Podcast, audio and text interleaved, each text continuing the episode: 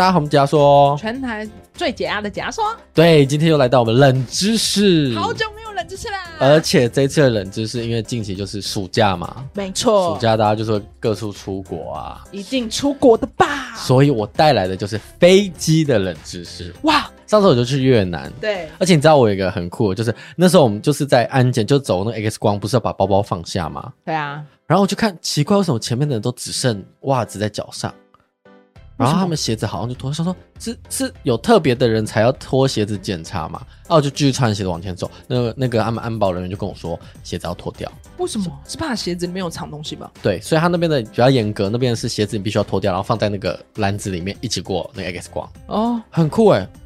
然后就怪尴尬，你在机场脱鞋子，我就觉得好怪哦。可是你要想，他就是为了安全，说怕说你偷渡带东西吧。因为我目前去的国家就是还没有到要脱鞋子，所以我就觉得哦酷。嗯，有些国家更严格，比如说你外套脱啊什么什么，其实都有。全裸，你会被告吧？上得了飞机吗？只能上内衣跟内裤。所以这次呢，为大家带来就是飞机的冷知识。我这样查下来才知道，原来飞机有很多我们不知道的东西，当然也有一些我们早就知道的东西。如果对我们冷压缩系列有兴趣的话呢，记得到收听的平台帮我们留言、按赞或者是评五颗星。对，那最近听众也有询问我们说，哎，压缩怪到底是什么呢？那压缩怪就是我们的订阅方案。我们在 Mixbox 的话，上面有我们的订阅方式，那你就可以许愿。当然，我们有一些。比较特别的就是，你比如说可以对我们许愿一些，做一些挑战啊。就曾经可能有人想要跟我们许，他想要跟我们许说，边录音边喝酒，边录音边喊冰块之类的挑战。对，就是基本上加入方案之后，你就可以详细看，然后我们都会放在简介里面。对，那有兴趣的话可以去简介里面看。那这边呢，再跟我们的听众讲一下我们的冷压缩规则。我们冷压缩规则就会我们在节目中分享一到十个冷知识。那其中有一个会是假的哦，假的。那我们就会让阿宇猜哪一个是假的。当然，听众你也可以猜猜看。你知道很多，应该说就是我们就是有做这个环节嘛。然后有一些听众或身边朋友在听我们节目，他就会想说：哇，其实我有猜到哎，或者是说，哎，其实我跟阿宇或 A 梦猜的是一样。他们都有一些 feedback 这样。而且我们前几集，比如说我们做的主题刚好专业人士，他非常快就可以知道我们要干嘛。哦，真的、哦、有一集像琪琪的那个韩国哦，他有听那集，我们特别做了韩国冷知识啊，他也在韩国留学哦，所以他很快就知道哪个是假的，真的假的？他那天那那那集他有猜对哦，对啊，详情可以去听我们前面的冷知识韩国篇。对啊，因为我们这样的单元其实是提倡说听听众不要只是听，可能可以跟我们一起动动脑。那我们这一次就要来开始我们的飞机冷知识大挑战，各位听众朋友们。欢迎搭乘压缩航空，Ladies and gentlemen，欢迎搭乘压缩航空。我们即将起飞，请各位坐稳喽！坐稳了！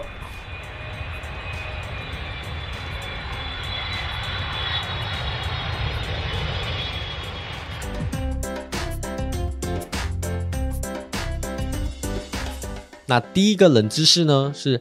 飞机上的窗户啊，其实会有一颗小小的孔，叫做呼吸孔，应该有看过吧？它在飞机窗户的最下面有个圆点。其实大家如果仔细观察飞机的那些窗户哈，下面就会有个这个叫做呼吸孔的东西。那它的原因呢，是机舱内的空气其实是经过加压的，飞行时内外压力并不相同，所以机舱内较高的气压就可以透过这个小孔排到最外层的玻璃上。哦。但如果这个小孔的调节作用真的到达极限的时候，这个其实也是算一种安全措施，因为到达极限的时候，会最先会破裂的是最外层的玻璃，嗯，里面这层就是还是保证它是封闭完整的。那当然，这个呼吸管一个额外的功能就是它可以起到防雾排湿的作用，所以我们才可以在飞机上看到清楚云层上的美景。哦，是哦，是吧？这么酷！而且我很爱在那个飞机的时候起飞的时候拿手机录音录缩时。哦，嗯嗯，然后到下飞机前这样子。对，那第二个呢？飞机起飞降落时，绝对要将窗户的遮阳板打开。嗯哼，这个其实如果有搭过飞机的人，基本上这应该是普遍常识了吧？对，那他其实空服人员他都会很严格叫我们要把它打开。一开始其实有些人会认为说，哦，会不会是因为他要接下一个飞机的人，他很懒得一个一个把它拉起来？那其实不是啦，因为在主要呢，第一是让乘客眼睛要提前先适应外面的光线。第二呢，是当暗处突然进入到明处的时候，眼睛可能会不适而发生一些晕眩的状况。哦，那另外一个呢，是起飞或降落时，如果机舱发生突然断电，这时候窗户外面的自然光可以直接照射进来，嗯、可以立刻处理里面的状况，就是会有光源这样。对，而不是你已经很黑了，然后你还要打开它，因为你可能会找不到它在哪。那第二呢，就是如果飞行时或降落时，如果发生任何爆炸或起火，乘客跟空服员可以第一时间透过窗户看到外面的状况。哇哦，所以它非常重要哦。哦，所以空服员才那么严格的叫你要打开。嗯，难怪是因为这样。那第三个冷知识呢？世界上第一架商用喷气式客机的窗户其实是长方形，因为你其实现在坐飞机，你还记得它是有点椭圆椭圆，对，它是有点圆。对，最早以前是完全长方形的。哦，为什么呢？其实是有原因的哦。最早以前的飞机其实窗户都是长方形，但很奇怪的是，方形窗户的飞机就是刚才讲的第一架商用喷气式客机，它在一年后突然在空中解体。啊！而且同类型的飞机也在数个月之内相继都掉下来。那经过调查发现，其实就是发现这个长形的窗户，它原来没有办法承受飞行时的压力，所以会破裂，所以立刻会失压。哦，那工程师之后就开始调整跟计算去研究到底是什么状况，所以他们就发现圆角可以帮忙分散这些压力点。嗯，所以才会把形状改成是像我们现在这样看到的。对，所以现在窗户就是我们现在的有点椭圆椭圆的形状。它其实有点像鸡蛋，就是下面是直的胶囊。胶囊，嗯，差不多就是这样圆圆的。没有错，这。嗯。那第四个呢？正副机长吃的食物呢，跟我们一样都是我们的餐嘛，但是他们要尽量避免吃到一样的主餐，而且用餐的时段也要错开哦。为什么？你猜猜为什么？呃，怕会想要上厕所。哎，不是啊，其实呢，并不是你想，就是呃，有些人可能说哦，不然可能我们都做两种味道，两个都要尝尝看，这样没有没有没有，他们其实主要这样是为了避免食物中毒，因为他们如果同时吃同一套主餐，如果那个食物有问题，会两个同时中毒，所以至少要一个活着这样。哎，对，而活着 对也算是，它其实就是为了非安，因为如果当一个比如说食物中毒或者那个餐点有状况时，吃另外一个餐的人，他就可以。确保这个飞机还能正常行驶跟降落。嗯，而后面讲的用餐时段要分开，也是以确保这两个机长不会同时吃下去，同时引发中毒或者是任何的状况。了解呀。第五个呢，飞机上的厕所其实有烟灰缸哦。哦，这我知道，我有看到。对，因为有些人会觉得，哎，飞机上禁烟，那就不会有烟灰缸吧？有啦，厕所有。对。那其实为什么会有烟灰缸？而且它是很醒目的标志，会有烟灰缸的所在处。这是因为民航局在运输类飞机适航标准的明确规定，它要求每个厕所靠座舱的一侧要有容易能看到烟灰缸的位置。其实目的就是避免有乘客在洗手间偷偷吸烟，就将烟头乱丢舱内导致起火而预防的措施。通常事出必有因。没错，在一九七三年的七月十一号，巴西里的航空一架呢从里约热卢内飞往巴黎的航班，就有一位乘客，他烟头没有熄，就随手扔进厕所的垃圾桶，所以引发火灾。哇，很严重哎！对，飞机是密闭式的，所以最后飞机在巴黎奥利机场紧急降落，但弥漫在机舱内的那些烟雾，造成了一百二十三个人死亡。哇！对，所以因此才会修订这个要烟灰缸的准则，一定要的。对，就是如果你好有人偷吸，那至少让他有地方丢。对，因为其实是主要是每个人在抽烟跟他们自己烟瘾的状态不一样。对，就不怕不怕一万，只怕万一呀。那第六个呢？起飞降落时，竖直椅背收起餐桌，为的是自己的安全。哦，好像是说。起飞的时候，这个我知道，我也很纳闷，说为什么会这样？我好像不知道听谁有解释过。对，一样，又有一些人觉得，哦，这可能让空服员结束后可能容易整理客舱吧，他们就不用这样一个一个把它拉起来。No，根据美国联邦航空总署的研究，椅背如果没有竖直的情况下，你在降落或起飞的时候，第一是如果有状况的时候，疏散机内乘客会多花十五到四十五秒的时间，因为你要收那些东西。第二是有可能因为餐桌或包包而阻碍你没办法很顺利的第一时间拿到座椅底下的救生衣。第三呢，他确定后座的乘客会有更大的逃生空间。第四是飞机与地面撞击时更能有效的保护乘客的身体，减少受伤的可能性。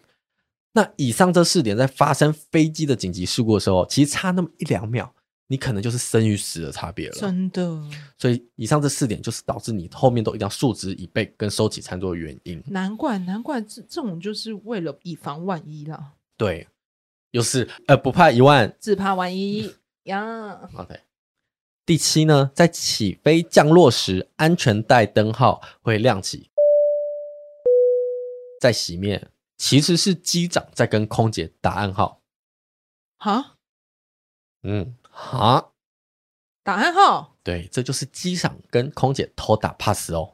你是说开始要教那个怎么穿救生衣的那个 SOP 前吗？有一点点相像，因为其实飞机在地上移动还没开始加速要升空的时候，都是在一个叫做滑行道的地方。那这时候还没准备起飞嘛？但是当飞机准备要起飞的时候，会到一个起飞道。那这就是准备要加速了，这时候安全带灯就会熄灭再亮灯，那空服员就会接收到消息，他就会开始提醒乘客要准备起飞喽，请确认自己安全带有没有系好，椅背背包有没有放置好，确认后才会准备起飞。因为其实机长在起飞的时候是非常忙碌的，没有时间再跟你，诶，我空服员我们这边好了哦，所以就是用这样的方式打 pass。对，那大概到降落的前十五到二十分钟，机长会再一次把。安全带洗掉，再晾一次，这就是跟他们讲说要准备降落了。然后空服员可能就会再确认一次，跟大家的餐桌啊、椅背之类。你下次搭飞机可以去看一下。哎、欸，可是你知道我刚刚想的画面是，我想起我那时候搭飞机，那时候空服员不是都会再帮我们这些乘客再确认一次那个安全带有没有扣上吗？嗯，其实那个时候我都会很紧张，因为我一直担心说，如果我没有扣好怎么样会被骂，就就会觉得下意识说好像会被骂。可是其实他们都很温柔，就说。妹妹，你要把它扣起来哦。对，我一开始也会怕空服员，嗯、可是空服员真好温柔，而且台湾空服员好像是全世界票选最温柔的。是哦，对，美国的就很 free，有些真的会骂你。哦，说亚洲的空服员都真的很有礼貌，他们很温柔，而且那个时候你还会想说我没空，你手会不会过来帮我？因为我记得他们其实会啦，就是稍微拉一下。我记得他会稍微拉一下，他会跟确定你是拉紧的。对对对，对。第八个呢，你知道飞机上其实都备有装尸袋。其实是有少部分飞机上才不会有，那它的用途呢？其实是当乘客发生意外的时候可以来使用。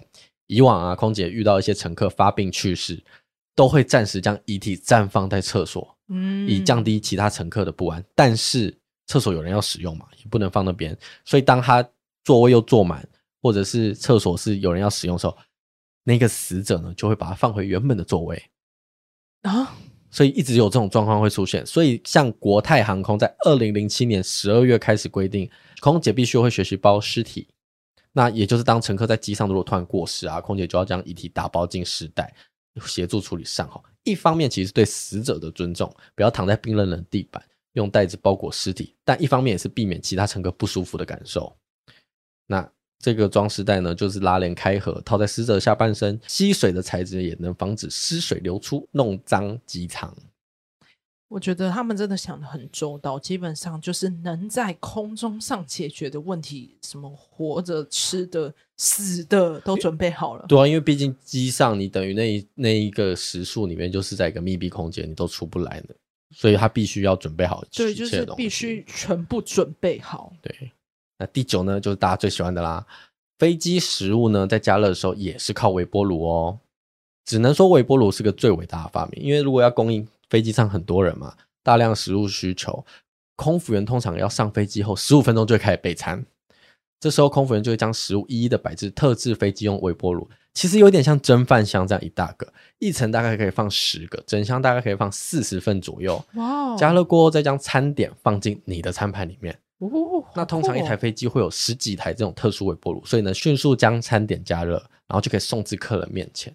但你应该有看过那个铁车吧？哦，有有有，有，它那一一层铁盘大概可以放四份，所以整车下来大概放三十二份，很有效率诶。对，就为了要解决，就是每一个乘客能够确保在那个用餐时间能。对，而且我觉得很惊讶是，没有想到，其实一放飞机十五分钟，他们就要开始疯狂备餐。他们前面不是会先交完，交完他们就消失哦。对，就就不知道他们去哪。差不多没多久，就是十五分钟，确定十五分钟就会开始备餐，因为人真的太多了。如果你不赶在那个时候备好的话，会来不及。哦，对。最后一个呢，第十个呢，飞机上的水连空服员都不喝。为什么？神奇吧？这边说的水呢，其实不是瓶装水哦，是那种水龙头打开的水。因为飞机上有个储备水箱，那这个水其实包括它就是可以用来厕所清洁使用，又或者是飞机上的各式各样各处的水龙头。那它通常是水会灌进这个储水槽，再加入一种化学物质过滤，达到可以饮用。但是这个储水槽多久清洗，基本上没有人知道，空姐也都不知道。所以有些飞机它会很久很久才洗一次。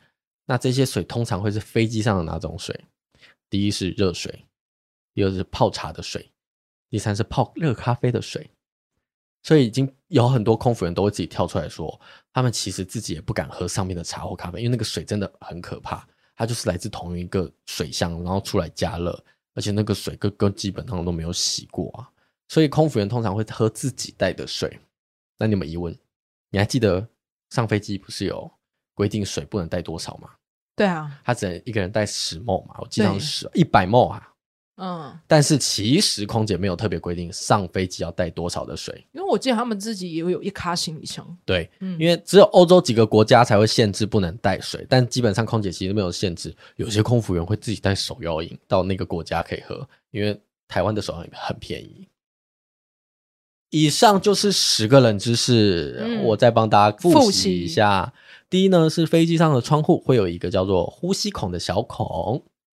第二是飞机起飞降落时，绝对要将窗户遮阳板打开。第三个呢，是世界上第一架商用喷气式客机的窗户其实是正方形。第四，正副机长吃的食物尽量要不一样的主餐，而且用餐时段也要错开。第五呢，飞机上的厕所其实有烟灰缸哦。第六，起飞降落时竖直椅被收起餐桌，其实为的是自己的安全。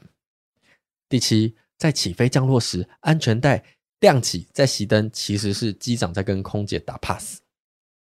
第八，你知道飞机上其实是有装饰带的吗？第九，飞机上加热食物也是靠微波炉。第十，飞机上的水连空服员都不喝。来，十个有没有印象深刻？你怀疑的一两个啊，三四个这样。我现在目前怀疑的就是你说用灯打 pass 跟喝水的那个。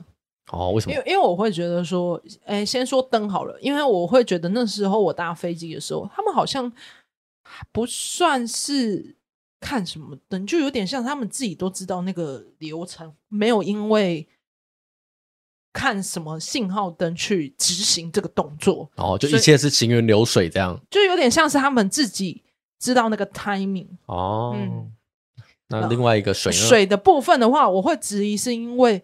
我会觉得说，虽然你像你讲说同一个水箱，可是我觉得不可能到水质没有把关，因为你要想，有些客人他们还是会要求要咖啡，嗯、或者是想要其他想要冲泡的热水，他们可能要泡奶粉。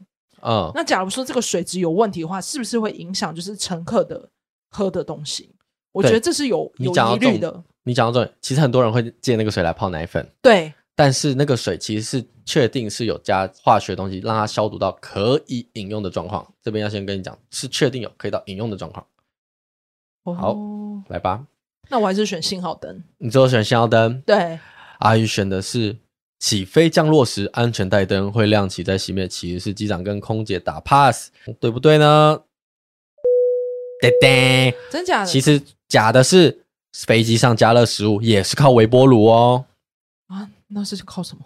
其实他们靠的是一个叫做烤箱的东西，是可以干烤或者是蒸汽。其实第一点是微波炉很危险哦，飞机上不能微波炉。因为你刚刚都讲到微波炉是特殊用，对哦。其实他们是用那种可以干烤或者是蒸汽，那它一个总共可以放三十二份，一个铁盘可以放四份。那他们是，其实你有没有想到一件事情？我们在飞机上吃餐点的时候，它是用锡箔纸装的。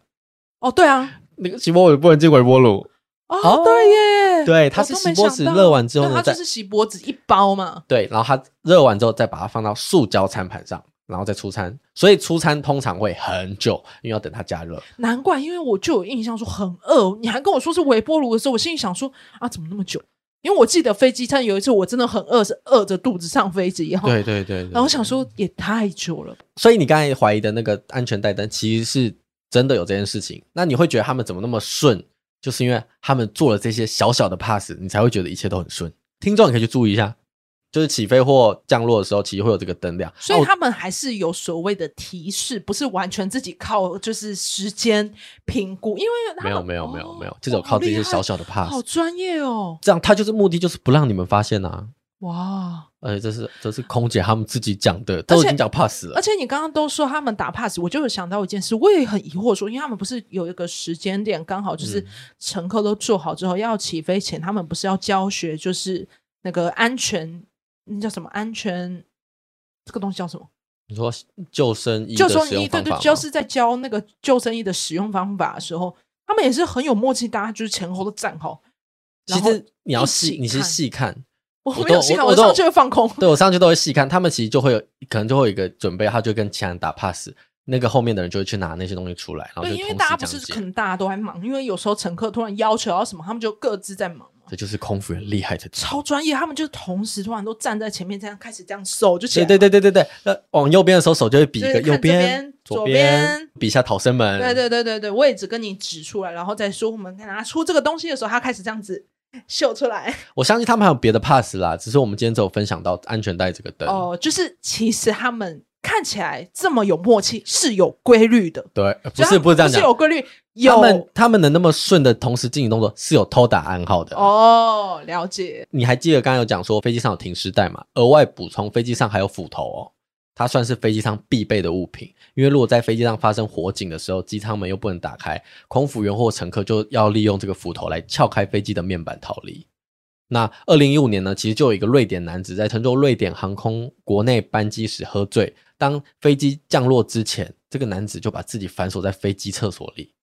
为了将他解救出来，所以飞行员就是用这个斧头将门撬开。嗯，对，这就是以上我们今天飞机的冷知识，听众有猜对吗？我觉得很适合现在这个时间给听众，就是因为大家绝对会在这个时间点。